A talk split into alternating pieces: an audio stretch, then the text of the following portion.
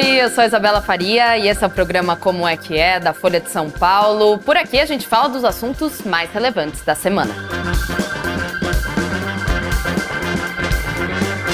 A crise humanitária na terra dos Yanomamis, um ano após ela ter sido identificada, comecinho de 2023, a Folha volta a essa mesma terra para conversar com indígenas e para saber principalmente o que mudou, mas também o que permanece igual de um ano atrás. A gente está falando de desnutrição, a gente está falando de malária, a gente está falando de contaminação dessas terras Yanomamis, esses indígenas, os povos originários que são tão frágeis aqui no Brasil. E hoje a gente fala sobre isso no Como é que é, um assunto não é leve, pelo contrário, é uma crise que persiste.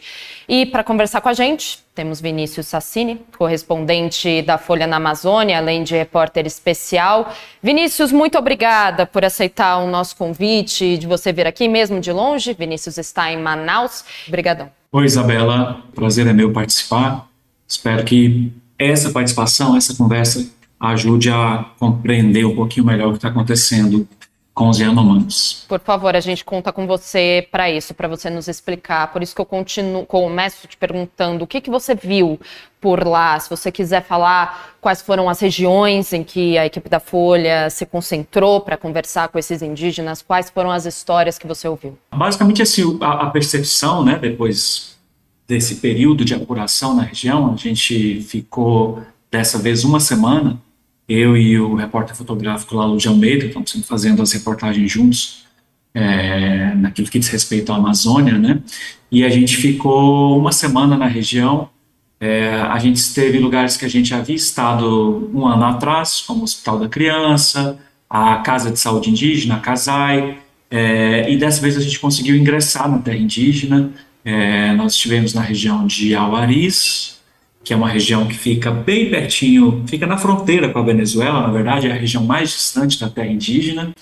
E estivemos também na região de Surucucu, que era ali no começo é, da emergência de saúde pública o ponto focal, né, onde é, foi desenvolvida uma ampliação do atendimento em saúde para que os indígenas pudessem ir para essa região e não necessariamente serem removidos para Boa Vista.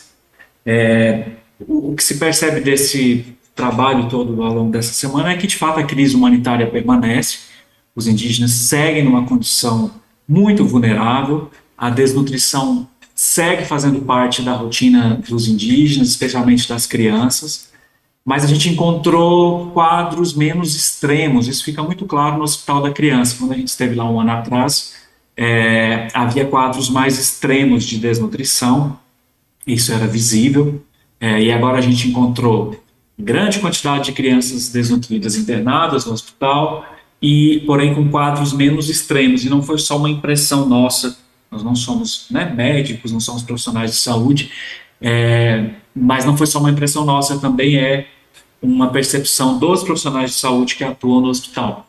Então, uma maior quantidade de pacientes com desnutrição passaram pelo hospital ao longo de 2023, que é o primeiro ano da emergência em saúde, uma quantidade maior se comparada com 2022, até mesmo uma quantidade maior de óbitos dentro do hospital, mas isso ocorre porque existe uma maior detecção dos casos, tem mais equipes de saúde no território, atuando no território e fazendo esse processo de remoção. Então é natural que o hospital receba mais pacientes porque eles estão sendo mais identificados. E os casos são menos extremos. É, já não se vê crianças tão magras, é, com quadros gravíssimos como a gente via, mas ainda se vê uma grande quantidade de crianças nessa condição e as doenças estão muito associadas. Então a criança está desnutrida, isso vai desencadear um quadro de infecção respiratória, um quadro anêmico, é, para um quadro de diarreia, que também é muito comum e é muito triste quando as crianças passam por essa diarreia aguda e muitas vezes doenças associadas à malária, né? Então, é muito comum essa, esse acúmulo de doenças, assim, o mesmo paciente enfrentando diferentes doenças. Assim. Nessa cobertura a gente vai falando tanto disso é, que às vezes a gente perde um pouco de referência o que isso significa. Eu, como correspondente na Amazônia, um dos meus maiores medos é ter malária. Eu tive um episódio de quase malária, digamos assim. Eu achei que eu tinha malária, eu já quase é, eu fiquei mal, fiquei preocupado, fui ao hospital, fiz um exame, constatei que não era malária, mas teve todo um, é, um processo de achar que eu estava com malária, de como eu conviveria com essa doença, como que eu a trataria. A gente esquece de referência que os indígenas e Anomamis e outros, mas a gente está falando aqui dos Anomamis, que estão passando por essa crise humanitária, eles vivem malárias sucessivas e vivem malárias sucessivas associadas à desnutrição, associada a doenças oportunistas da fome. Então é um quadro que eu acho que a gente nunca pode perder de referência. Assim. Por mais que a gente fique falando o tempo todo e a imprensa fique reproduzindo reportagens o tempo todo, acho que a, a gente não pode perder de referência o tamanho da gravidade disso, o que significa comunidades inteiras, né, assim, na maior terra indígena do país, a mais populosa também, são 27 mil Yanomamis pelo último censo. Alguns levantamentos apontam até mais, mais de 30 mil Yanomamis. A gente não pode perder isso de referência que algo muito grave segue acontecendo, é uma crise humanitária de dimensões enormes, longe do fim, longe das soluções palpáveis. O governo adotou algumas ações, mas elas estão muito aquém do necessário, a crise prossegue, e a gente precisa ter isso em perspectiva.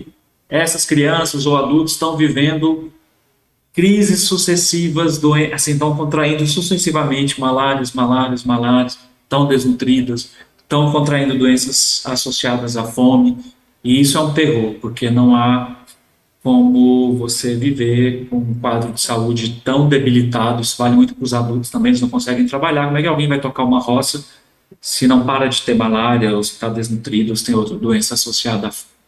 Não, então, é, o quadro é esse. É, é desumano, Sassani, desculpa te interromper, mas é que você falando e, bom, você também disse, como eu falei um ano atrás, sobre essa crise humanitária toda, mas a situação está um pouco melhor. Por que não está sanada, então? O que o, que o governo fez para melhorar minimamente a crise, mas o que ele não fez também? eu acho que tem um, um problema que é assim a raiz de todos os outros problemas. Fica muito claro quando você faz incursões para fins jornalísticos, né, pelos espaços de saúde em Boa Vista, pelos espaços centrais, digamos assim, da terra indígena, fica muito clara uma relação direta, proporcional e imediata entre o garimpo e a perda de saúde dos indígenas. Isso não é um discurso, isso não é uma teoria, isso não é uma hipótese, isso é um fato. Quando o garimpo retoma força, quando o garimpo ganha mais espaços, ele acaba com possibilidades de roça, de água. Não tem água. Como é que você vai tomar água se o garimpo transforma aquela água numa substância com aparência pastosa, barrenta? Não tem água. Imagine você ver num lugar que não é possível tomar água. Você não consegue plantar, você não consegue seguir os seus hábitos alimentares, você aumenta a dependência de cestas básicas com alimentos processados, como sardinha e o processado de milho, é, você deixa de seguir aquilo que você está acostumado. Então, é, existe um processo grande de cooptação, muitos indígenas cooptados para o garimpo. Então, a raiz, o problema raiz, a raiz de todos os outros problemas é a retomada de força do garimpo. O governo adotou uma estratégia inicial de desintrusão, de retirada de não indígenas. Isso funcionou mais ou menos, já começou totalmente atabalhoado, porque Forças Armadas, IBAMA, PF não se entenderam.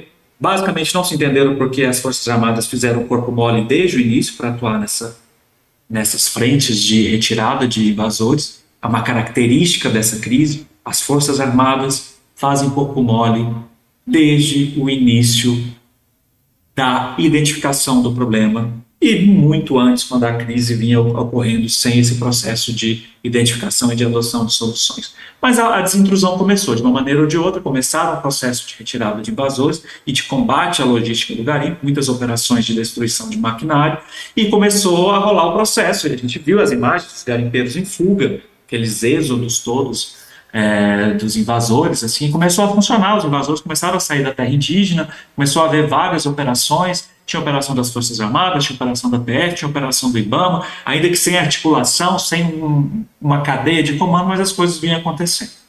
Quando chega mais ou menos no começo do segundo semestre, essas operações começam a minguar, o processo de desintrusão perde força e aí garimpeiro quer ouro, entende que a terra indígena é um lugar propício para isso, ele visualiza que a fiscalização está desaparecendo, ele se sente à vontade para retomar alguns espaços e para ampliar a ocupação de espaços que já vinham sendo ocupados. Então, no auge da crise em 2022, o último ano do governo Bolsonaro, que foi um governo que estimulou a presença dos invasores na terra indígena, calculava-se em 20 mil invasores no território. É, hoje, a estimativa de alguns agentes de fiscalização é de que esteja em 3 mil invasores no território, mas são os invasores mais conectados com facções criminosas, que é uma realidade da terra indígena. Facções criminosas estão disputando espaço na terra indígena nesse momento e estão impedindo o acesso a aldeias e a comunidades por parte de profissionais de saúde. Como que o governo acha isso tolerável? Como que isso é aceitável? Você não acessar aldeias e espaços do território porque o crime não permite. Isso não é aceitável. E lembrando, é uma região de fronteira. Nos dois lugares que a gente esteve, tem dois pelotões especiais de fronteira. Existe um PEF em Surucucu e existe um PEF em Auaris. São pelotões do Exército. Olha o absurdo disso. Nessas duas regiões existem pelotões do Exército para monitorar a fronteira. Essa fronteira está porosa.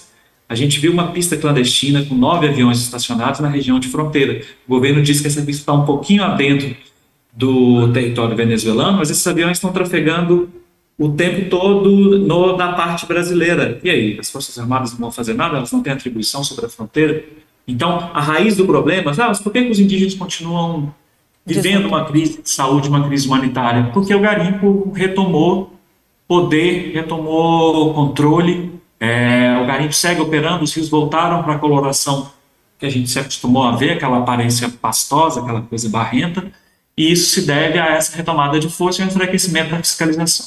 Basicamente, assim, não tem outra explicação. Sim, a gente tem muitas pessoas comentando suas falas aqui, Sassini. É, respondendo, inclusive, a pergunta que a gente colocou aqui na tarja, porque as crianças em Anomami seguem desnutridas, resposta que o Sassini, inclusive, acabou de dar, muitas pessoas dizendo porque o governo Lula usou eles para fazer campanha e depois que venceu, abandonou eles à própria sorte. Evandro Santos falando, a resposta é o avanço do crime na Amazônia, foi tão violenta no governo, no governo Bolsonaro que seria impossível resolver a questão em tão pouco tempo de operações contrárias à destruição das populações Yanomamis. Essas crianças são resultados do desgoverno Bolsonaro, inelegível. Lúcia Azevedo está falando aqui, culpa do ex-detento. Michele Mandagara dizendo protejam nossos povos originários. A gente tem uma pergunta aqui, Sassini, da Késia da Rocha qual partido político que está administrando o estado do Amazonas? Governos, prefeitos, deputados, vereadores. Seria interessante saber por que então, saber de fato o partido, para porque os Yanomamis continuam desnutridos, saber a relação disso. Você disse que é uma área de fronteira, o Exército deveria estar mais presente, como você disse, não esteve nesse último ano. A esfera municipal, a esfera estadual consegue fazer alguma coisa? Tem alguma atribuição para tentar minimizar essa crise? Olha, deixa eu tentar explicar um pouquinho melhor o território antes de responder, até para que as pessoas entendam. É um lugar complexo mesmo, assim. Sim. É sempre um desafio enorme tentar nos textos, nas falas, né, assim, é, nas, diferentes, nas diferentes formas que a gente entrega a informação. Até nos mapas, né, é difícil. Mapas, é difícil, assim, mas resumidamente, a terra indígena Yanomami é a maior terra indígena do país, são quase 10 milhões de hectares, e ela se estende por dois estados amazônicos, Roraima e Amazonas.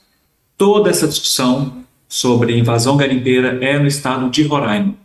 Na parte do Amazonas existem vários problemas também que os indígenas enfrentam, mas o garimpo não é um problema como acontece no lado de Roraima. Então, a gente está falando da parte, da porção da terra indígena no lado de Roraima, que inclusive, se eu não estou enganado, acho que eu não estou enganado, é a porção mais populosa mesmo, é onde tem mais indígenas. É, e é, a terra indígena é um, um espaço federal, né?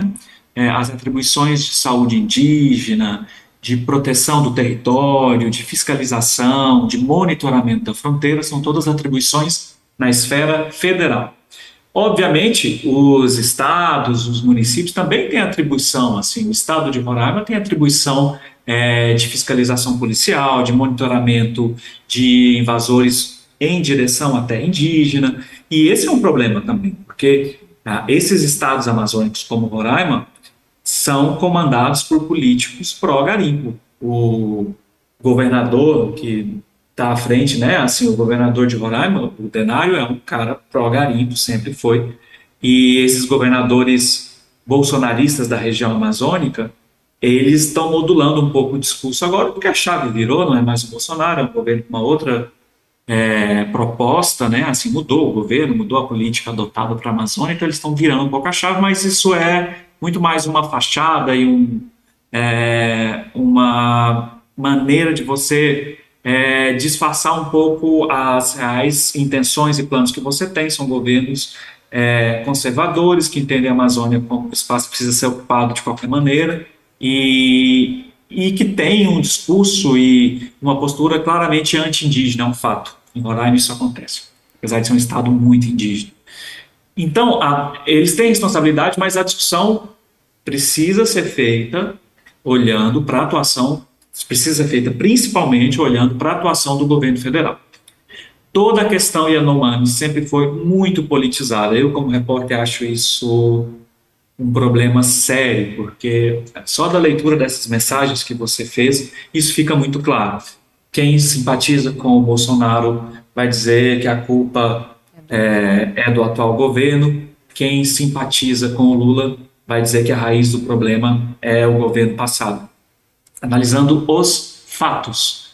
Os fatos são: o então presidente Bolsonaro não agiu para retirada de garimpeiros, agiu a favor dessa invasão garimpeira, várias falas, às vezes até vários atos, e essa onda invasora aconteceu nessa dimensão nos quatro anos de governo Bolsonaro. Ela recomeça em 2017, ganha uma atração em 2018, mas é nos anos de 2019, 2020 e especialmente 2021, 2022 que essa invasão se consolida da maneira como ela se consolida, com a presença de facções criminosas, é, com a perda de controle e domínio sobre áreas que impedem a entrada de profissionais de saúde em várias aldeias, e aí a gente entra em 2023 com essa crise muito consolidada e com a declaração de emergência em saúde pública pelo governo Lula no dia 20 de janeiro. O governo Lula também politiza muito essa questão, do, essa questão dos Yanomamis, mas adota ações, declara emergência em saúde, inicia uma operação de desintrusão, reforça equipes, cria o Ministério dos Povos Indígenas, etc. e tal. Mas passado um ano, a situação ainda é muito ruim e é natural que esse governo seja cobrado porque ele politizou essa questão. E não só por isso, porque é do jogo essa cobrança em cima do governo e ela deve acontecer, porque a situação não é boa, a crise humanitária continua, a situação é de gravidade, em alguns lugares de extrema gravidade, com situações inaceitáveis, como a região de Caianaú, onde o polo de saúde não foi reaberto e onde as equipes de saúde não entram nem para saber se os 300 Yanomamis que ali viviam nas cinco aldeias, se ali eles permanecem, se eles estão bem, se eles estão doentes, quantos morreram, de que morreram. Então, nem a notificação é possível ser feita por conta do domínio do garimpo. E cabe ao governo federal estabelecer um, uma cadeia de comando e controle mínima para a repressão ao garimpo ilegal. Quem vai comandar isso? O Ministério dos Povos Indígenas? As forças de segurança, como a Polícia Federal, o da Justiça e as Forças Armadas. Ah, mas os militares. Sim, os militares estão completamente ausentes, é um fato também mas não cabe ao presidente exercer o poder constitucional e determinar que as Forças Armadas cumpram seu papel nessa crise humanitária.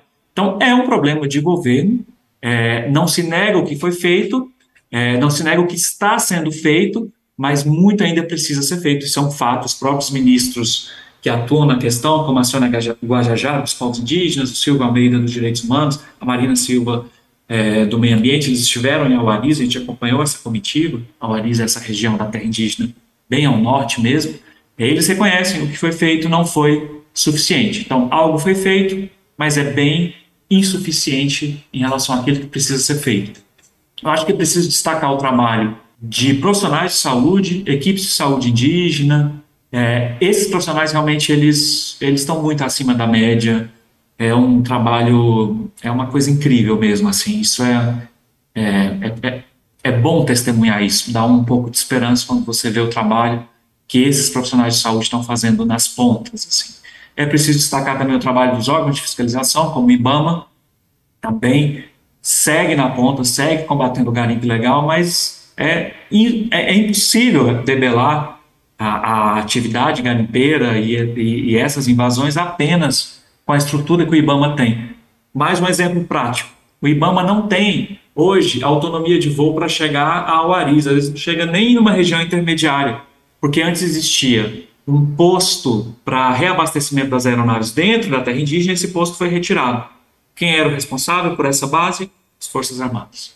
E hoje não há autonomia nos voos, porque a aeronave não consegue chegar tão longe, ela precisa voltar, porque não tem autonomia para voar por falta de combustível. Então, olha a complexidade de tudo, assim, e é preciso deixar claras algumas coisas. Eu acho que tem que haver, na minha visão, eu acho que as pessoas têm liberdade para politizar a questão e a gente vive num país em que isso é, é assim, é um, é um valor, cada um pensar do jeito que quiser e é, eu acho que é a parte boa também, né, da democracia, mas eu acho que olhando os agentes que estão envolvidos e até mesmo para nós, jornalistas, assim, a gente precisa politizar menos, eu acho. Acho que precisamos nos ater aos fatos, entender a dimensão do problema e buscar soluções, porque é uma questão urgente, não é uma questão que dá para esperar. Sim, porque as pessoas estão adoecendo,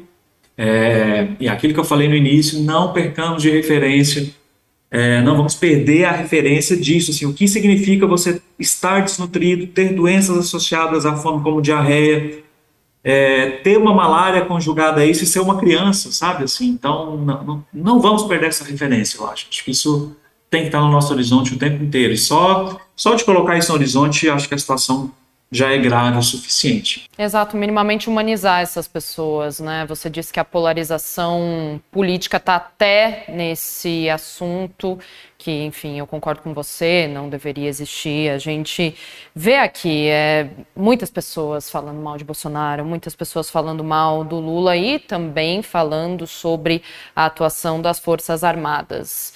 É, Rafaelzinho Silva, Exército fazendo o corpo mole, me conta uma novidade. O Evandro Santos falando assim que o Bolsonaro, enfim, assumia que não estava nem aí para os povos indígenas, mas tem um outro usuário no YouTube dizendo assim: essa operação do governo atual, imagino, né, a crise decretar estado de emergência e como você falou, todas as pequenas ações que foram feitas em um ano. Essa operação do governo atual foi só para inglês ver ou foi ingenuidade mesmo? E se ao invés de gastar dinheiro criando o ministério, investisse o dinheiro para a segurança do local. E aí eu aproveito e complemento a pergunta da pessoa que está assistindo a gente. É um, uma das marcas, uma das principais marcas do atual governo Lula, desde a campanha, é justamente dar mais espaço partindo para o lado aí da representatividade dos povos indígenas, tivemos então a criação dos, do ministério, né, focado justamente nesses povos. Essa, como o Ministério está envolvido nessa questão da crise humanitária, a pasta é mais simbólica, valeu a pena criar um ministério, ou como a pessoa que está assistindo aqui disse, ter direcionado esse dinheiro de criação para a crise de fato dos Yanomamis? A gente precisa entender a questão indígena como uma questão de representatividade. Então, é, o fato de existir uma ministra dos povos indígenas, que naturalmente é uma indígena, o secretário de saúde indígena é um indígena, o presidente da FUNAI, a Fundação Nacional dos Povos Indígenas, é uma indígena, é, outros postos-chave, é, cargos importantes dentro da estrutura da CESAI, que é a Secretaria de Saúde Indígena, é ocupada por indígenas, vários cargos na FUNAI, inclusive de representação de unidades nos estados, obviamente dentro do Ministério dos Povos Indígenas. Eu, particularmente, acho isso incrível e é importante que os indígenas falem deles mesmos e busquem soluções nesse monstro que é a máquina pública, que os indígenas estejam inseridos nisso, para que participem do processo decisório real, não só no campo do simbólico, da representatividade, mas no, no campo das decisões práticas, reais, objetivas, das decisões de governo objetivas. Então, para mim, isso é, é um avanço e é necessário de verdade, porque, primeiro, que ajuda também a, não sei, a, a derrubar alguns estereótipos sobre os indígenas, é preciso entender melhor também, né, assim, e, e, a, e a presença deles nesses espaços de decisão, nesses espaços de poder, acho que contribui para isso também. Agora, pensando na crise, o que eu vejo é que o governo parece, é a minha impressão a partir das apurações todas que eu venho fazendo sobre essa crise desde o ano passado, parece que o governo não reconhece a autoridade da ministra dos povos indígenas, sabe? Parece que o governo não reconhece a autoridade do ministério como um todo, do Ministério dos Povos Indígenas. É, acho que ninguém tem mais legitimidade para comandar esse processo do que esse ministério.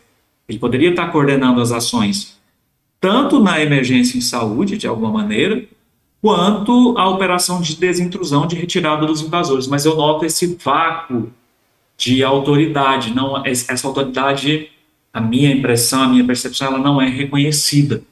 E isso se materializa numa baixo, num baixo aporte de recursos para o Ministério é, e numa participação pouco protagonista, pensando em medidas claras, objetivas, necessárias ali para ir solucionando esses problemas. O governo anunciou uma medida, vai ter uma casa de governo em Boa Vista, vai ter 1 bilhão e 200 milhões para ser gasto, para serem gastos ao longo de 2024, e foi falado ali numa numa necessidade de agora existirem medidas mais permanentes e não mais emergenciais. Quem vai comandar isso? Assim, vai ser o Ministério dos Povos Indígenas?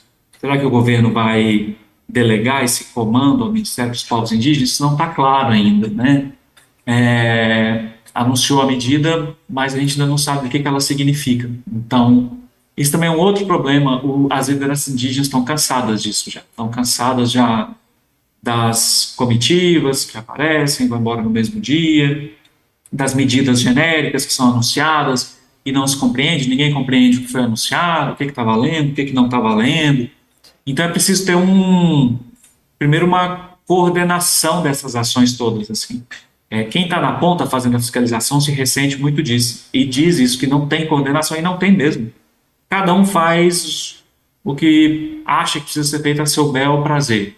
O IBAMA faz as ações dele, é o órgão mais capacitado, mais preparado e com mais legitimidade para fazer isso. E vira e mexe aparece uma operaçãozinha da PF, vira e mexe aparece uma operaçãozinha das Forças Armadas, e não se articula.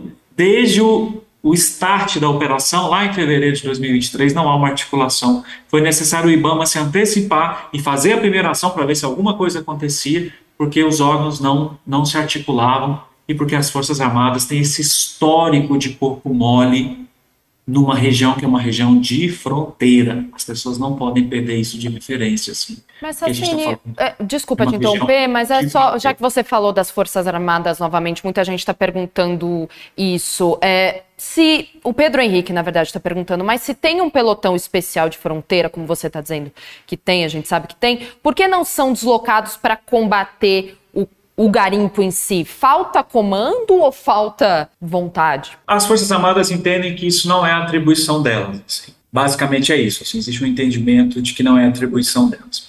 E existe uma coisa um pouco mais no campo do subjetivo, isso é, é, é difícil afirmar e explicar.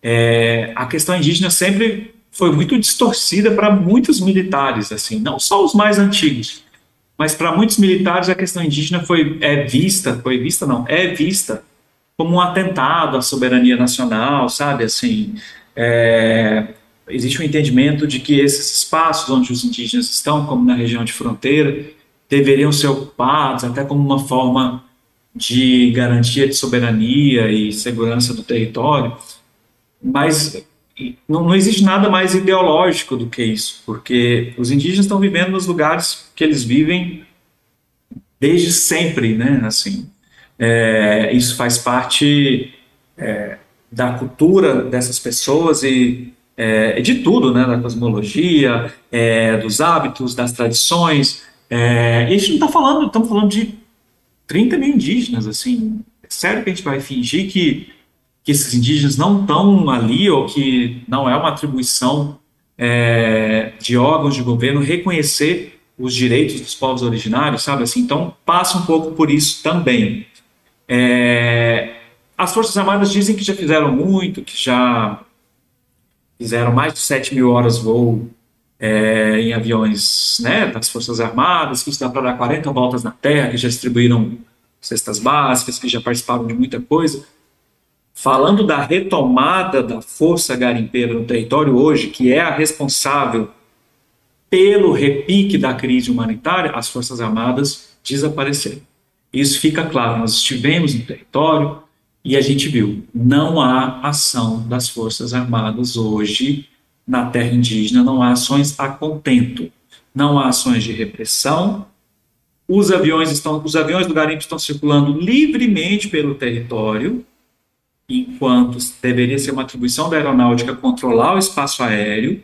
A fronteira está porosa, os aviões estão entrando e saindo. Quando tem fiscalização, eles correm para a Venezuela. Passou a fiscalização, eles voltam a operar no território brasileiro. Tem uma pista de pouso clandestina na região de fronteira, um pouquinho dentro do território venezuelano, segundo o governo, mas esses aviões estão circulando pelos dois lados, especialmente no lado brasileiro, estão ali para operar o garimpo no lado brasileiro. É uma região de fronteira, as Forças Armadas não vão agir, então é, isso é um fato. E teve um decreto presidencial de junho que deixou muito claro: as Forças Armadas podem prender, as Forças Armadas podem atuar diretamente nas ações, no decreto do presidente Lula. Por que, que esse decreto não é respeitado? Isso não é um, uma quebra de respeito a uma ordem presidencial, que é quem comanda em último estágio as Forças Armadas?